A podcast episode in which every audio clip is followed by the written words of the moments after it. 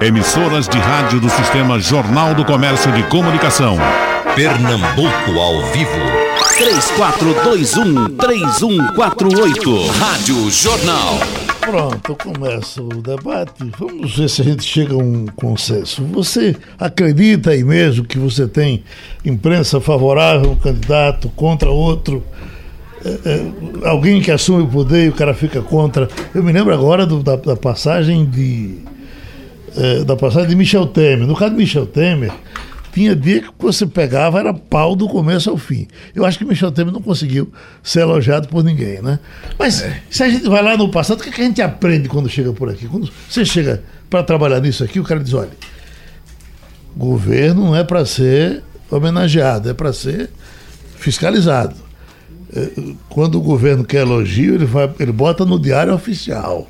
Eu me lembro da, da, dos tempos de, de MDB, que Marcos Freire, Jarbas, Fernando Lira, tudo reclamando. Mas para vocês terem ser. E como eu estava lá no meio deles, olha, só dão porrada, só dão porrada. E, e eu digo, olha, eu estou lá no meu Deus, só vejo gente gostando de vocês. No caso de Jarbas, é tão interessante que, como o Jabas às vezes tomava umas caninhas no carnaval e tal, havia um consenso entre o pessoal da imprensa de que Jabas não devia ser fotografado em situações vexatórias para ele. Bom, então foi indo, foi indo. Aí no caso de, de, de, de a relação Lula e Rede Globo, por exemplo, quando Lula se elegeu presidente da República, vocês devem se lembrar que ele foi para a bancada do Jornal Nacional, ele e Dona Marisa, com dividir a bancada lá naquele tempo. Era Fátima Bernardes com William Brother. Né? E vai por aí, vai por aí. Tem, diz que teve uma, um, um, um, um, caso de Collor, quando Roberto Marinho aceitou favorecer um pouco a, a, a, a Collor, ele disse, olha, tudo bem que a televisão relaxe com ele. O jornal não pode, como o jornal trabalha para um público mais exigente, se o jornal entrar favorecendo, ele perde a credibilidade e quando você perde a credibilidade, se acaba. Bom, e aí vamos. Qual foi o presidente, começando com o senhor, doutor Humberto, que gosta de, de história de políticos, qual foi o presidente eh, mais de melhor convivência com a imprensa brasileira? Foi Juscelino? Eu acho que sim. Foi Juscelino? Eu acho que sim. Mas eu acho que tem. É, não, não era só isso. Havia um, um momento no mundo né, do pós-guerra o mundo vinha saindo, a recuperação do, do pós-guerra, em que você tinha um, um, um, momento muito de muita abertura, de o progresso, né, a recuperação da Europa, e isso refletiu no mundo todo. Para a sorte dele, ainda você ainda no, no Brasil, como você sempre vincula a questão do esporte, você teve momentos importantes no, no de triunfos do Brasil no, nunca tinham ocorrido, né? Uhum. Maria Esté Bueno é dessa época, é de Joffre é dessa época, o primeiro Copa, campeonato mundial, Copa de 58, é, Copa de 58 é dessa época, e tudo isso foi utilizado. É, a música do Brasil deixava de ser a, a chorosa samba canção para vir para a, a, moderna banco, bossa nova. Então você teve todo um momento. A, a, houve o, o, início do fortalecimento da televisão. Tem, tem, mas na televisão tinha oito anos. Aqui em Pernambuco que na, na época, eu, quando eu comecei a estudar isso aí, né? Nasci, eu nasci, eu nasci exatamente no dia da de Juscelino Kubitschek. Uhum. Eu sou de 31 de janeiro de 56. Foi a de Juscelino Kubitschek. É, minha mãe gostaria que todas ela tinha a minha, a minha avó se chamava Luísa e minha mãe só teve uma filha. A mais velha é a Margarida, mas mamãe tinha uma cisma familiar de que no primeiro filho você não botasse o nome de nenhum parente porque o, o, o, o homenageado morria ou o, o, o, menino não dava, ou não, era, era, era um filho problema. Então ela só teve uma filha, que foi a primeira, nós somos sete, e ela botou o nome de Margarida. Minha, minha irmã nasceu no Rio de Janeiro e era próximo da igreja de Nossa Senhora de Margarida. Mamãe morava em Botafogo e botou o nome dela de, de Margarida. Meu pai é pernambucano, mas estava fazendo um curso lá quando minha irmã nasceu. E ela sempre quis ter filhos filhos, a filha para botar o nome da mãe. Depois uhum. disso não teve. Foram somos seis homens em seguida. Mas a brincadeira na família era que se eu fosse mulher seria Sara, não seria Luísa. Uhum. Em homenagem, eu digo que ainda bem que a gente não quiser homenagem já Juscelino com Bicheque em mim, né? e botaram Humberto. Então é, é, houve todo esse, esse, Mas as denúncias contra ele foram duras. No início, né? no, no final. no final, a partir Você da naquele tempo oposição. os humoristas que entravam. É. Brasil já vai à guerra, comprou 30 É, aviões. Juca, mas veja. Um viva. Isso já foi regime militar, não foi? Não, não, Um não. Isso é a compra. é- mas que ladrão. É, isso era Juca Chaves, né? Juca Chaves. Juca Chaves, que fez o, o presidente Bossa Nova. Ah, não, o Juca. Ah, é. É, fez presidente- fez o presidente Bossa Segurou Nova. muitos sucessos criticando, criticando. Juscelino. Não, a- a- havia crítica, mas ele, ele convivia bem, porque ele era uma pessoa muito leve, o Juscelino. né? Então, assim, Né, Você, se você vai para o confronto, você tem o confronto. é- esse é que é o problema. É, esse é que é o problema. Você, você imagine, é, eu, eu vi no- no- na- nos comentários aqui da rádio sobre a mudança do, da programação, que você é uma pessoa que tem 387 mil ouvintes por minuto, não é isso? Isso, É, Isso foi dito aqui. foi. Foi. E eu, eu imagino a pessoa estar em confronto. Você 24 horas, então quando ela entrava em confronto. Agora, você tem que imaginar que você não tinha essa imprensa nacional. Você ainda não tinha o sistema nacional. Então as coisas eram muito mais localizadas, as críticas eram muito mais localizadas e regionalizadas. Repercutia o que era do Rio de Janeiro, porque o Rio de Janeiro era a capital é, do Distrito Federal e a capital cultural do país. As pessoas iam todas para lá. Então a imprensa do Rio repercutia, mas a imprensa do Rio Grande do Sul não repercutia, a igreja do Paraná não repercutia, a nossa repercutia internamente. A gente tinha, te, te, Juscelino teve isso. né? Agora, tem uma, tem uma frase que é até de, de seu João Carlos, que ele diz: os políticos sempre pedem a gente muito mais do que a gente pode dar. Isso é verdade. Você fala bem do cara a vida inteira. Um diazinho que você. Primeiro que quando você fala bem, o cara não sabe. Quando você fala mal, tem um filho da puta no fim do mundo Vai que vai lá e diz: olha, Geraldo falou mal Mas, de você ele- hoje. mas, Geraldo, mas isso é o reconhecimento da força da imprensa. Um, um comentário ruim da força da imprensa vale mais do que 500 comentários meu e Adriano numa mesa de bar.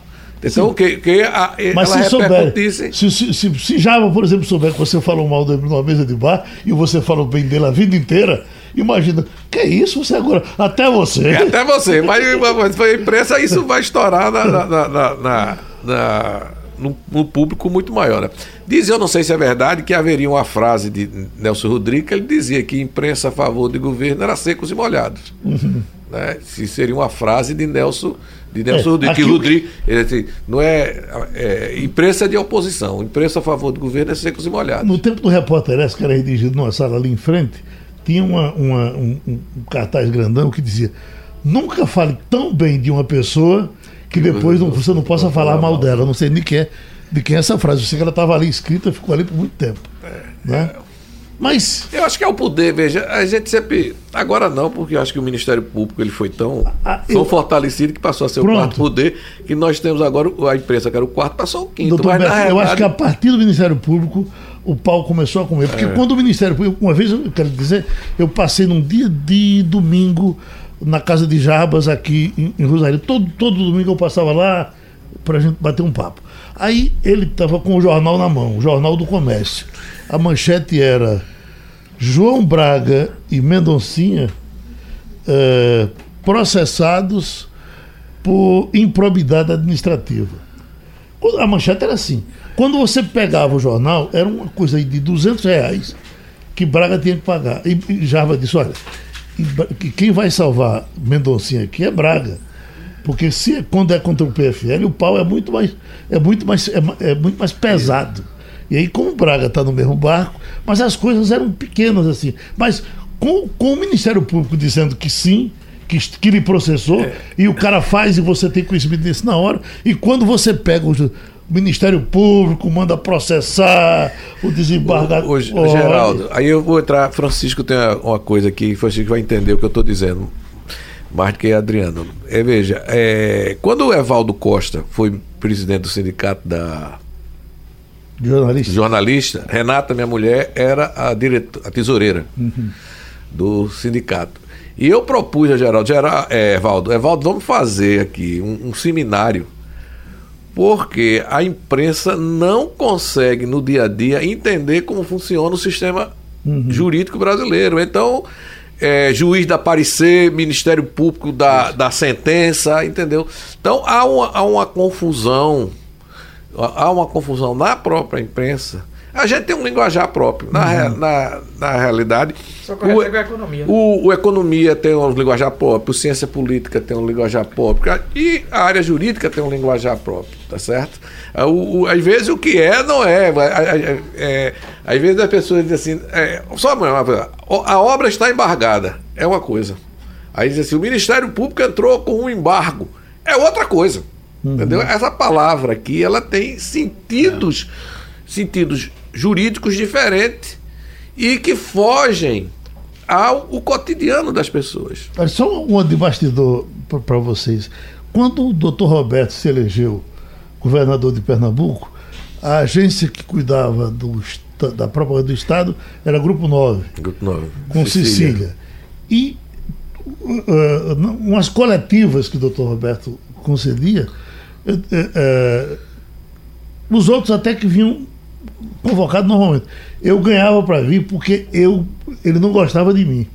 Então o fato dele não gostar de mim, eh, na, na opinião de Cecília, tudo que eu dizia, ele reagia ferozmente e ele rendia muito mais. Doutor Roberto rendia muito mais quando era acossado. Então eu vinha cheio de má vontade com ele. prrr, tá, e é uma figura maravilhosa, tá aí. Estamos vivendo bem. Mas pois não, desembargador. Pedro, é, eu assino tudo que Humberto disse. Agora, a gente tem que observar algumas coisas.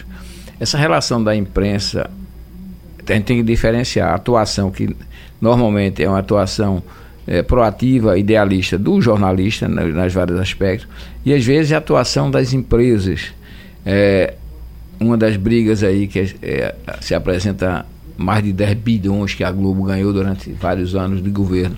Então, esses valores. É, Fernando Henrique foi hábil quando, na época, ele concentrou as propagandas de, das estatais todas na Secretaria de Comunicação Social da Presidência da República. E foi um presidente que não foi muito fustigado. Ele tinha a força do cofre é, para a grande mídia. Doutor, ele tinha o Ministério Público. Ele, É, é- tem, ele tem aquele doutor Francisco, não sei o quê, aquele Luiz grandão Francisco. do Fusca. É, Luiz Francisco. Luiz Francisco. Luiz Francisco.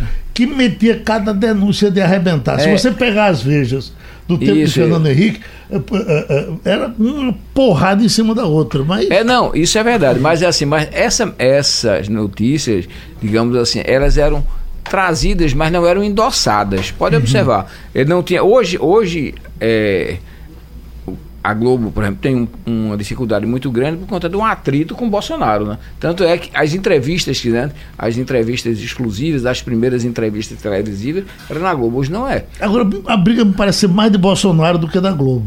Não, ele, não, ele eu- resolveu ser inimigo. Eu, eu não, eu, não- não, eu não estou culpando a Globo, não. Sim, sim. É uma grande rede e tal. Eu estou dizendo assim, o presidente resolveu tê-la como inimigo, como bandeira.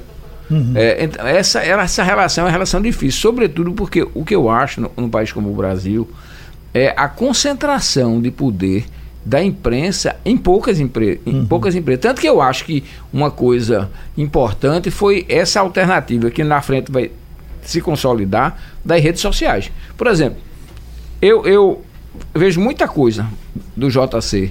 No JC1, pum.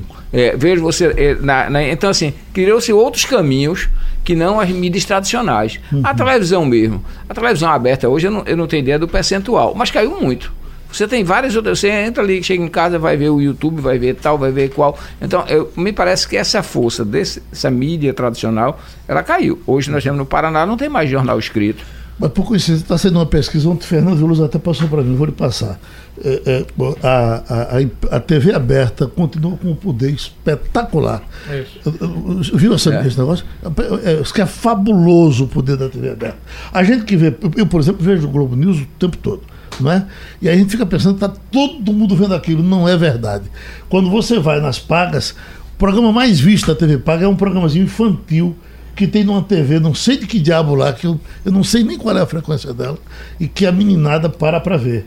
A, a- a audiência de Globo News, de Band News, que também faz um É. jornalismo fabuloso. Enfim, mas o professor Adriano está querendo entrar na conversa. Veja, é, Eu Geraldo, gosto bom, muito do rádio. Ainda hoje. bom dia a todos. Bom dia, ouvintes. É, essa é uma discussão até repetitiva no sentido de que o aluno de jornalismo ele está assistindo aula, ele está no banco das universidades partindo do princípio de que ao terminar o curso vai trabalhar numa redação com a liberdade de expressão que ele quer exercer. Quando eu, tô, eu tenho a oportunidade de ministrar aula para alunos de jornalismo, eu sempre friso que isso é uma utopia, que a liberdade de expressão, na verdade, é uma liberdade controlada. Até porque os veículos de comunicação no Brasil, eles são, graças a Deus, majoritariamente privados. Então isso permite que o dono decida o que ele quer divulgar ou não divulgar, ou a o tamanho da pluralidade que ele quer dar ao veículo. Então, é uma discussão que, ao meu ver, ela é muito mais próxima dessa utopia democrática, de nós termos uma democracia com muita participação, uma democracia participativa, com as instituições em receberem influência, de que de fato uma discussão real. Por quê? Porque a imprensa no Brasil, como eu frisei, ela, graças a Deus, ela é particular e não vejo nenhum problema o veículo de comunicação decidir qual é a sua agenda midiática. Seja o que eu quero cobrir, eu não quero cobrir. O que eu sinto falta nos veículos de comunicação brasileiros, nos veículos de comunicação no Brasil, é a tomada de posição clara. Ou seja, eu, isso, meu, eu tenho essa posição. O Estadão e a revista Carta Capital, eles fazem isso muito bem. O Estadão, por várias vezes, ele já fez editoriais se posicionando politicamente, defendendo uma determinada tese, defendendo candidatos. A Carta Capital é considerada uma revista de esquerda, porém sempre desde a era, desde que Lula é, é, existe como candidato, foi candidato, sempre apoiou o PT em editoriais. Então isso é uma prática na imprensa americana e ao meu ver seria uma prática muito importante no se trazida para o Brasil. Por que eu vou lhe explicar isso? Veja, eu me tenho como exemplo, eu assino, eu leio o Globo, o Valor Econômico, mesmo grupo, uhum. Folha de São Paulo, Estadão, Revista Cruzoé então, são as minhas informações. Mas Carta Capital e Revista Veja. Eu ali tenho uma pluralidade. Eu encontro consenso. Não tenho críticas a fazer a nenhum desses veículos. Vejo que são, é, cada um com suas características particulares, veículos de excelência. Por exemplo, Carta Capital investe mais em articulistas, junto com a Folha de São Paulo. Nota 10. Você tem é, o Jornal Globo, também articulistas, e Jair peca pelas notícias. O Estadão, os editoriais, a opinião. Então, todos eles contribuem. Além do Jornal do Comércio aqui em Pernambuco, Mas que a, dá. A Folha de São Paulo, que você citou, a Folha de São Paulo é uma guerra contra todo mundo, né? É, aí eu vou chegar na Folha. Além do Jornal do Comércio, que também dá uma cobertura fantástica, principalmente da política local, uhum. dando espaço para todos. Então, todos esses veículos, ao meu ver, estão de parabéns. No caso da Globo News, eu vou chegar na, na Folha de São Paulo. O, o, que eu vejo na Global News, isso aí pode ser também. Isso não é um problema, isso é algo a ser é uma reflexão é você ter uma pluralidade de agendas. Então, por exemplo, eu sou favorável à reforma da Previdência. Então, eu só chamo para entrevistar Humberto Vireira e o professor Francisco, porque são favoráveis à reforma da Previdência. Você tem que dar espaço ao contraditório, já que você diz que é um veículo de comunicação e não está tomando posição. A não ser que você faça um editorial e diga: meu posicionamento é favorável à reforma da Previdência, às reformas do ministro Paulo Guedes. Está claro. Mas você precisa dar um posicionamento. No caso da Folha Mas de São a Globo ela chega a fazer um cara a cara de, de Vogel, ela traz um juiz contra e o outro juiz bota os dois frente a frente para para se, se engalfiar. O seu argumento é um argumento que eu levo em consideração também, até porque eu sou muito mais ouvinte de rádio, leitor de jornal de revistas uhum. do que de TV. Outras pessoas já me disseram a mesma coisa. Fica parecendo que o assistente de televisão aqui sou eu e não é, sou. Outras pessoas já me disseram o seu argumento. Quando eu tenho a oportunidade de assistir, eu vejo que não. Aí veja, a Folha de São Paulo, eu desconfio que seja o veículo mais injustiçado. Lembra da era Lula? Sim. As pessoas metiam, reclamavam da Folha de São Paulo. O PT reclamava muito da Folha de São Paulo. Aí vem o presidente Bolsonaro. Continua as mesmas reclamações com Bolsonaro. Bolsonaro reclama da, da Folha de São Paulo. A Globo, do mesmo modo. O Lula, o ex-presidente Lula, reclamava muito da Globo. Sim. E hoje quem reclama daí. era Bolsonaro, reclama muito da Globo. Então vem a questão: o maior suicídio do político, ao meu ver, é enfrentar a imprensa, Geraldo. Então, veja, vamos, para mim, uma irracionalidade total foi Lula ter decidido enfrentar a Rede Globo. Ter decidido colocá-la como responsável, responsável pelo impeachment da presidente Dilma Rousseff. Como também para mim é uma irracionalidade o presidente Bolsonaro, como disse ao ex-secretário, ao ex-ministro Bebiano, que ele estava se encontrando com um representante da, que era inimigo dele, que no caso era a Rede Globo. Ora, por que não buscar um bom relacionamento com os veículos de comunicação? E outro também, outra questão que eu, que eu trago à tona para discutirmos depois, é aquilo que o professor Francisco falou e também Humberto. O papel das redes sociais. As redes sociais, elas pautam muito os veículos de comunicação. Sim. E para mim é uma pauta equivocada. Porque as redes sociais ela representa uma parte da parte do todo. E a, a gente encar e nós encaramos as redes sociais como opinião pública. Com, ah, pesquisa, com, com pesquisa. pesquisa. Olha, a população, por é. quê? Porque o maior hashtag é. Não, não é. Isso é o maior hashtag naquele agrupamento. Isso não significa que aquilo representa a verdadeira opinião pública. E as redes sociais têm pautado fortemente articulistas, têm pautado noticiário, a imprensa, e isso faz com que a imprensa não vá à procura da notícia, não faça o jornalismo investigativo. Vocês estão notando que o Humberto está tristinho hoje? Por causa do esporte eu ontem. Eu acho que ele está liso. E Eduardo Santana, República Dominicana. Estou aqui na República Dominicana ouvindo o debate. Chico Vaz. Não esqueça que a imprensa também fotografou Itamar Franco em situação de vexame. Eu achei aquilo uma coisa tão simples, valorizaram tanto aquilo, né? Oh, oh. Ele estava num, num, num, grito de carnaval da escola de samba e uma moça sem calças. Esqueceu morando... as calcinhas. É, só um esquecimento. Eu, eu, eu, acho, eu acho até que o fotógrafo bateu sem saber. Depois que revelou foi que ele viu. Ele bateu. Aí tem aqui Severino Vicente da Silva de Jaboatão. Quem foi que calou a boca de Marco Antônio Villa na Jovem Pan? Eu nem sabia que, que ele estava.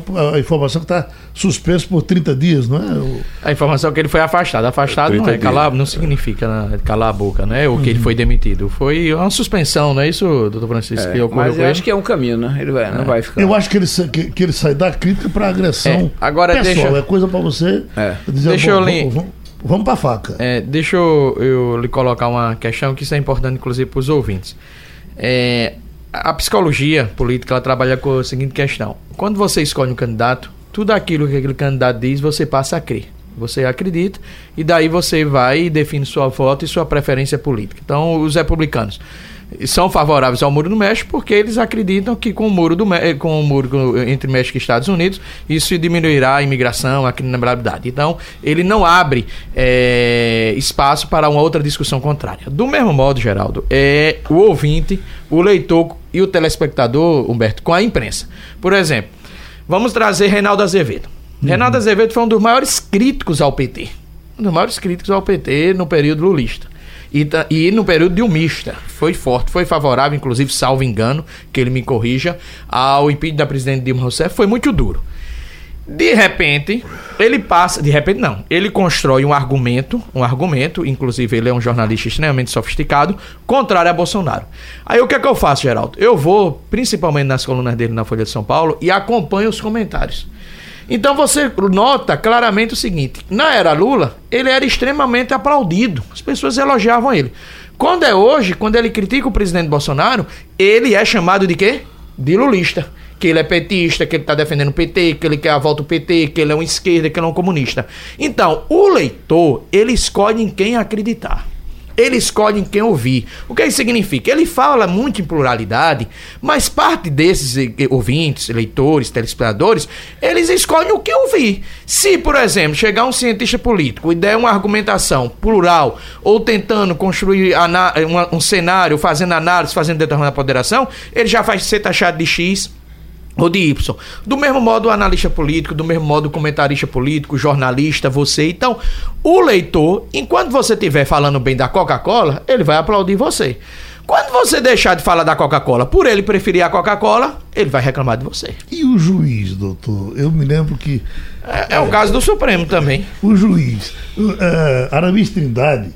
Aramis Trindade chegava aqui e dizia: o juiz e o médico no, no, caso do médico, essa comparação só vale para o médico. Aramis chegava aqui com o jornal na mão, aí sentava aqui e dizia, rapaz, olha, eu eu estou vendo aqui, morreu doutor fulano de tal, a família botou uma nota no jornal, dizendo meu pai morreu, mas foi muito bem tratado por doutor fulano, muito obrigado pela atenção, não sei o quê. Se eu sou doido que isso aconteça com advogado eu vou defender um cara, ele vai preso, pega uma pena de 30 anos e a mulher dele diga, fulano foi preso e muito obrigado a tua Aramis, que foi advogado dele.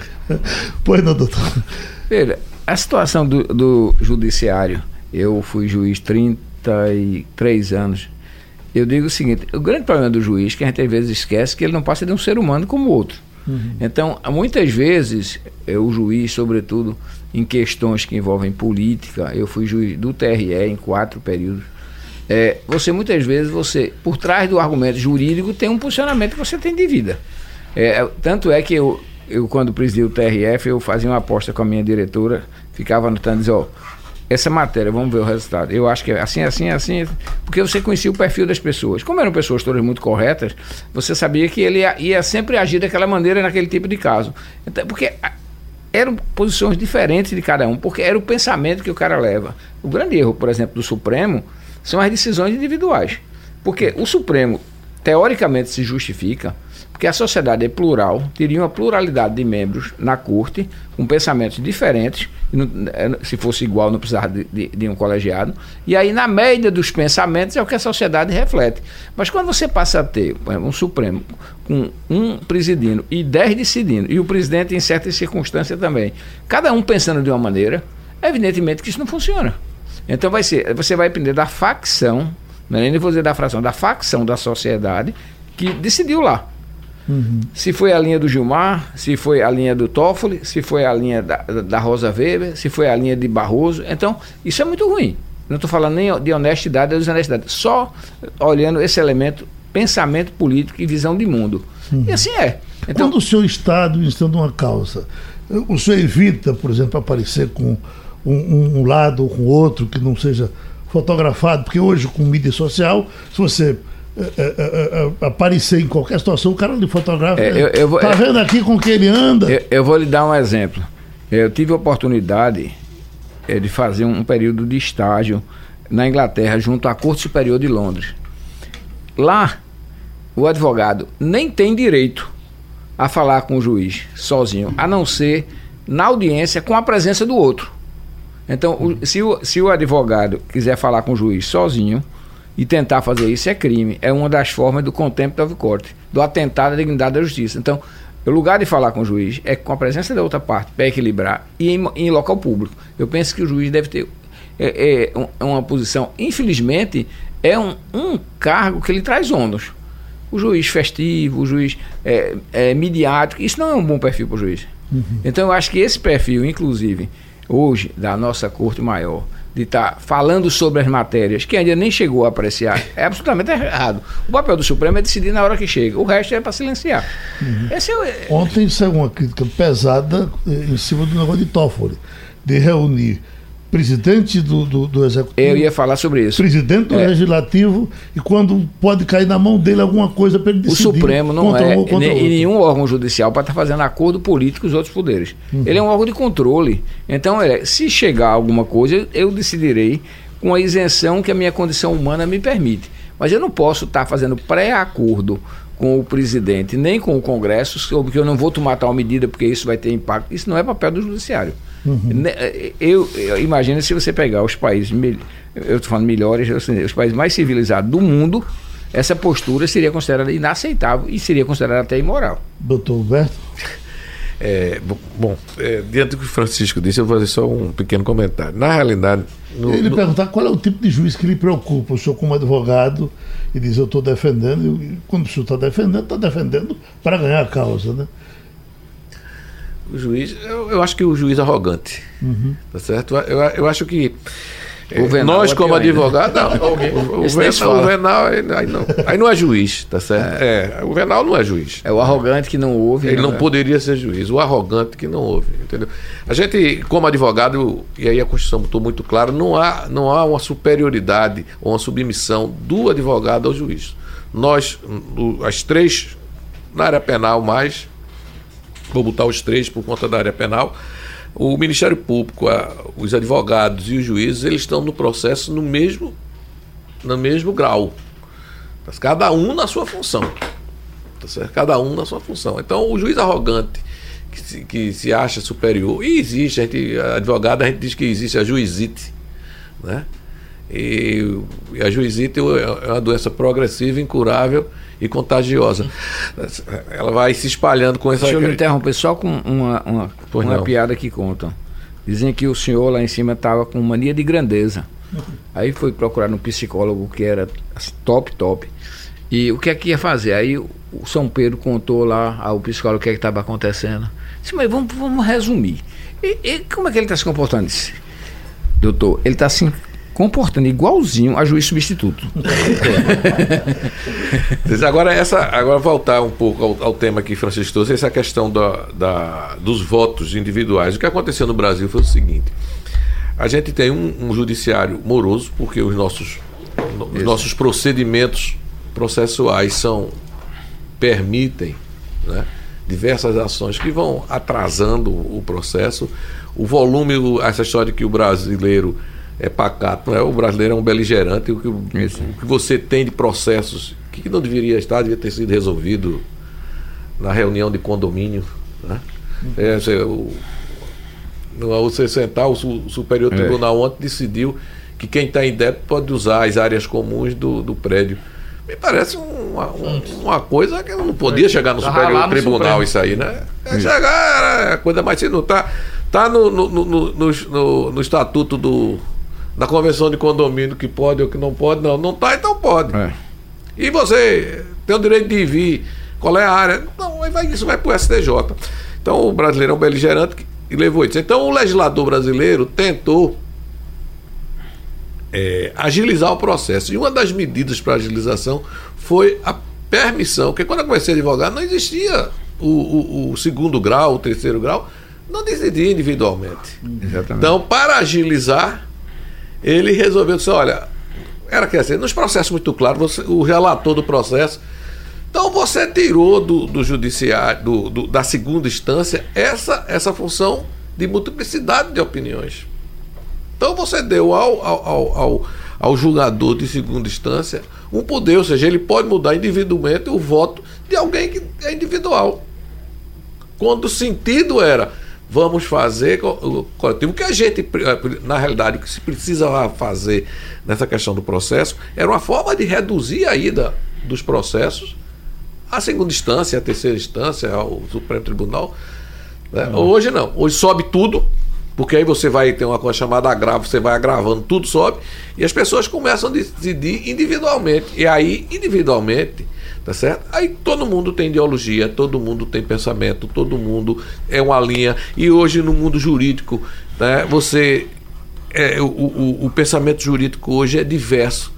Tá certo? Quando, é, quando, eu, acho que quando o Francisco entrou, entra entrar na faculdade de Direito, ou você. A figura era Keusen, né? É. Hoje não. Hoje você tem milhares de pensamentos, que é uma teoria pura do direito. Hoje você tem milhares de pensamentos, diversas escolas, cada uma com, com uma visão na interpretação da norma, e, e, gerou isso aí. Mas eu acho que a gente devia voltar ao tema da, da imprensa, oh, oh, interessante. Geraldo, Judiciário mas, dá 10 debates. É, o STF, eu considero, claro que eu gostaria de ouvir até a opinião de Francis, do professor Francisco de Humberto, que ele é um inimigo que a própria opinião pública criou. E a, a, opinião, e a imprensa também aceitou essa criação. E essa, isso veio principalmente no debate de prisão de segunda instância. Veja que o ministro Gilmar Mendes, ele sempre foi admirado, ele sempre foi respeitado. De repente, claro, ele sempre foi um ministro que também, eu concordo com o professor Francisco, se manifestava publicamente antes do, do, do fato chegar na corte para ele decidir. Veja, o problema de Gilmar é que ele votava pela, pela Sim, possibilidade da segunda instância, ele então, mudou o voto. É isso que eu ia chegar. mudou o quadro. Aí quando ele mudou o voto, mas não é isso, quando ele mudou o voto, a opinião pública foi para uma parte da opinião pública foi para cima dele.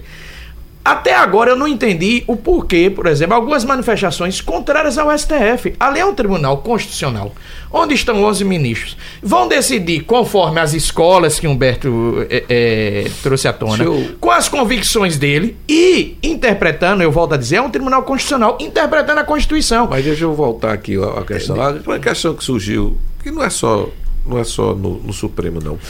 Tá certo? É ante a ausência ante a inércia, ante a demora do legislativo, o poder judiciário. Ah, isso é um, isso. Assumiu é, assumiu feições de legislador. É. Como Dentro não... da decisão, ele começou a criar lei e não a interpretar direitos. Mas veja, isso é um problema Esse do é legislativo. A judicialização sim, da política. ele não poderia. Ele não, não poderia. Mas... Sim, aliado a isso aí. Quer dizer, isso foi. É, essa, essa postura do do Supremo, do Judiciário, decorreu da judicialização. Tudo bem. Os próprios políticos começaram a judicializar a política. Mas o, o- eu acho que o poder legislativo, o poder judiciário, ele começou nas, no- nas decisões judiciais a postar-se como legislador. Como legislador. Veja, mas a minha hipótese. Aí criou. Quando você pode. Veja, Quer ver um exemplo? É, independente de, de se ser favorável, que acho que a maior parte da população é, o Supremo nunca poderia criar tipo penal por decisão judicial. Claro. Começa da homofobia. Claro. Não, a homofobia é algo repreensível, não tem a menor dúvida. Então eu vou aplicar a lei em relação a- aos crimes de racismo. Não tem nada a ver. Amadeu está aqui dizendo o seguinte, ele é de São Martim. E o que, é que os senhores acham de ministro do Supremo convivendo socialmente com políticos? Veja que coisa difícil, porque o ministro Supremo vem de um meio político, foi colocado ali às vezes. E a gente tem que lembrar, inclusive, que ele é submetido É. a uma apreciação do Senado. Então ele tem contato, ele visita o- os candidatos a- ao Supremo, eles, eles visitam o, o- o Senado porque eles vão ser sabatinados pelo Senado. Eu já fui processado aqui algumas vezes. Uma das vezes, o advogado de acusação era meu estimado e querido amigo Boris Trindade. Vocês precisavam ver o, o- o que Boris Trindade escreveu contra mim logo na primeira página. O indivíduo, Geraldo Freire dos Santos. Sim, porque veja, Geraldo. Endereço não sabido. Isso é o que eu disse Filho na- da puta. E, meu Vai. Geraldo, veja, isso é o que eu disse, isso é o que eu disse, isso é o que eu disse pra, pra, no início aqui, de que na realidade o mundo jurídico tem uma linguagem. Então, o próprio Boris tem um livro, o livro de Boris, tem uma história de Bolinha, que era um oficial de justiça do tribunal, É, em que ele foi, foi ao quartel do Arsenal da Marinha para soltar um preso político por ordem do doutor. ali é verdade, existiu. É, é, viu? existia. Era, viu? Não, é verdade essa história. Era aqui de Água Fria. É, é verdade, ele. velho. Viu? E ele, doutor Agamenon Duarte Lima, tinha dado um habeas corpus para alguém que estava preso no, no quartel do Arsenal da Marinha. E Bolinha foi lá com mandado de, de habeas corpus, de alvará de soltura, Ele né? era oficial de justiça. Ele era do tribunal, da segunda instância. E aí Bolinha chegou lá, e quando foi entregar o oficial do dia, aí co- como é que começa o mandado? É assim, o juiz, o desembargador fulano e tal, manda quem este... Aí o cara chegou e disse, como é esse negócio? Manda. Aí disse, não, ele manda lá, entendeu? Aqui ele só tá pedindo pra você soltar. ele disse, com medo de ser preso. Então a gente tem uma linguagem. Então isso aí, no- na linguagem penal, o acusado sempre é indivíduo. Não é cidadão. É- Isso é da linguagem do advogado da área Ô, ô, penal. Geraldo, Tem aqui um- um- alguém dizendo o seguinte, que no caso dos repórteres é que eles acharam que podem dizer tudo. Não é verdade, eles sabem que não podem dizer tudo. Ah, Ô, ô, Geraldo, eu, eu, eu, eu tenho uma preocupação e Humberto e Francisco, eu peço também a opinião de vocês e a sua Geraldo. É o seguinte, é como o Ministério Público você trouxe. Essa, é- essa é O Ministério Público, olha, ele prepara uma denúncia. A delação do JBS, aquela delação de fim do mundo, né, o Adal Debrecht. Veja a quantidade de políticos que saíram naquela, eh, que saiu naquela delação, que foi divulgado e até hoje você não tem nada. Mas a imprensa divulgou. O Ministério Público divulgou a delação, tornou pública, tornou com a autorização do judiciário, né? Foi tornado público. E aquelas pessoas acusadas, se nada foi provado contra elas até hoje, mas que foi noticiada. É, veja, é- como é que fica a situação Essa- dessas essa- pessoas? veja, Esse é um poder Esse- que é, precisava é um ter problema- consciência da, da Não, responsabilidade. o- ó, o- não, o- é, o- não é ele que tem que ter consciência, não. Eu acho que a forma que a, que a imprensa divulga o que sai do Ministério Público é que Foi- dá uma Mas, maior Beto, dimensão às vezes, do que a às vezes vou dar um exemplo, uma Público. instituição séria, Procuradoria da República.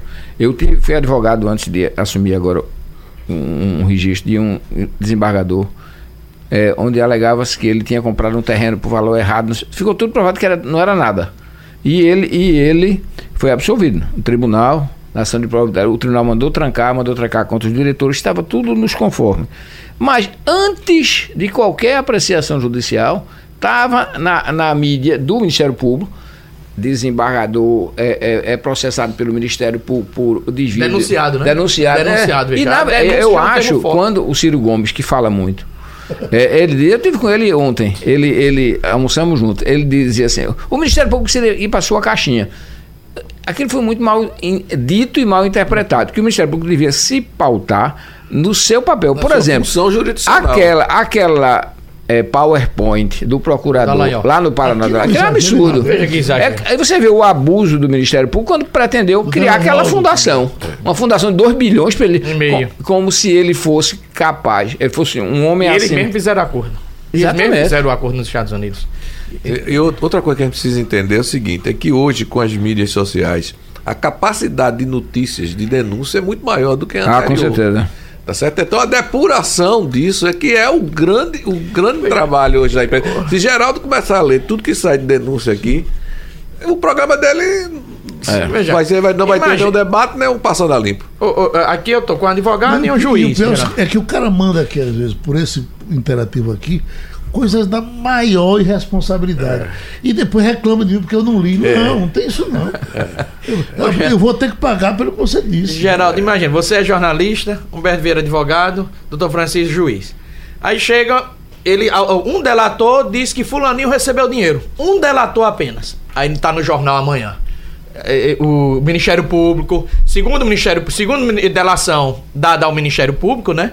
Tal pessoa foi Não, e recebeu quando- tanto e não sei o quando- quê. E se não for e verdade? quando o texto dessa delação é fornecida pelo próprio Ministério Público. Então, essa é a questão Esse- fundamental. essa é a questão Quando fundamental. acontece, e quando acontece na É como campanha- se estivesse corroborando. Isso. Quando Exatamente. acontece na campanha política, como No caso meio de uma campanha. caso de Neco aqui em Jaboatão. E que foi que deu aquilo? Aquilo era verdade. Ele foi Neco- condenado, foi Neco preso. era O que foi tem? dito. Por que trazer aquilo? A- aquele caso que ficou como referência, aquele da escola base de São Paulo. Sim. Escola de base. É, Ela fechou. Fechou. Fechou e, e era tudo mentira. Uhum. Então, Daí você acusou de coisas gravíssimas os diretores da empresa. é, e no final não era nada daquilo era verdade. E depois, não recompõe mais a vida das pessoas. Não, de modo algum. Então, essa relação Ministério Público e imprensa é uma relação muito perigosa. Porque a imprensa tem que dar notícia, se não der a acusada que não deu para proteger, e o Ministério Público, quando de um delator, traz uma denúncia que pode acabar com a carreira política, com a vida empresarial de alguém. E a Operação Lava Jato, isso é importante destacar, tanto a Operação Lava Jato como Morres Limpas, elas foram defensoras disso. Quando elas diziam assim: para nós combatermos a corrupção, nós precisamos do apoio de da opinião pública. Ora, e para eu combater, para eu combater a corrupção, eu vou ferir o Estado de Direito? Esse, esse aí, é- aí eu é vou onde- acusar as pessoas? Aí é onde entra a função da, da entra a mídia aí. É que as ações passaram a ser midiáticas. O que era, o que, o que devia ser segredo, tá? As ações deveriam ser sigilosas para que as pessoas não pudessem é, atrapalhar. Elas passaram a ser midiáticas. A, a- a imprensa é anunciada, olha, amanhã nós vamos fazer. Filme 007. A- Aquele seu colega a- aí reitor eu- de Minas Gerais, de Belo Horizonte, que suicidou-se. Santa. Sim, Santa Santa Catarina. Santa Catarina. Foi uma notícia errada. Ah, essa- não, foi tudo. E nada Foi concluído. tudo, ele até preso, E ele nada foi, ele foi, ele concluído. foi, houve a prisão provisória. Proibido de dele. entrar na universidade, nada concluído. A própria prisão do ex-presidente Temer, que foi um espetáculo. A imprensa já estava lá, fotografou a perseguição do carro. Então, qual é a razão disto? Por que Entendeu? tem que ser divulgada Aí a é o, própria justiça? o casamento entre, entre o poder acusador, porque o, o, o Estado ele tem diversas funções. Ele tem o Estado julgador, o Estado acusador, tá certo? O Estado defensor. É, são funções do Estado. Então, quando o, o, o Estado acusador, que fica, está simbolizado no, no, no Ministério Público, se casa com a mídia e transforma esta função numa coisa midiática, é, muito. Aí isso leva a reações dos políticos que estão nesse caso, porque você hoje tem uma também, além da judicialização da política, você tem uma criminalização da política. A política brasileira É foi criminal- criminalizada, Humberto. criminalizada. E sem política a gente não vai para canto nenhum. Eu, eu sempre coloco, veja assim, ó, fazer política. Não está fazendo um conchavo, tá fazendo. Rapaz, fazer política é fazer o consenso do possível. Humberto, Não existe, não existe nenhuma ala poderá impor. Se o, se, o, se o país tem diversos pensamentos, poderá impor a sua vontade. Tá certo? Ela vai ganhar a eleição, mas fazer política Antes de- é alcançar o consenso do possível. um, um exemplo. É isso, não é aquela, aquela eh, a frase do Ministério Público que Temer chefiava uma quadrilha há 20 anos, ou há 40 anos. E como se ele chefiava há 40 anos e nunca as instituições atuaram, por quê? Só vieram atuar agora. Quer dizer, eu lhe dei uma licença para atuar durante 40 anos e agora é que eu vim lhe No, prender? no mínimo, há uma Coisa prevaricação do- de quem deveria ter fiscalizado nos últimos 20 anos atrás. Meus doutores, o tempo passou. Muito obrigado. sugestão ou comentário sobre o programa que você acaba de ouvir, envie para o e-mail ouvinte@radiojornal.com.br ou para o endereço Rua do Lima 250, Santo Amaro, Recife, Pernambuco.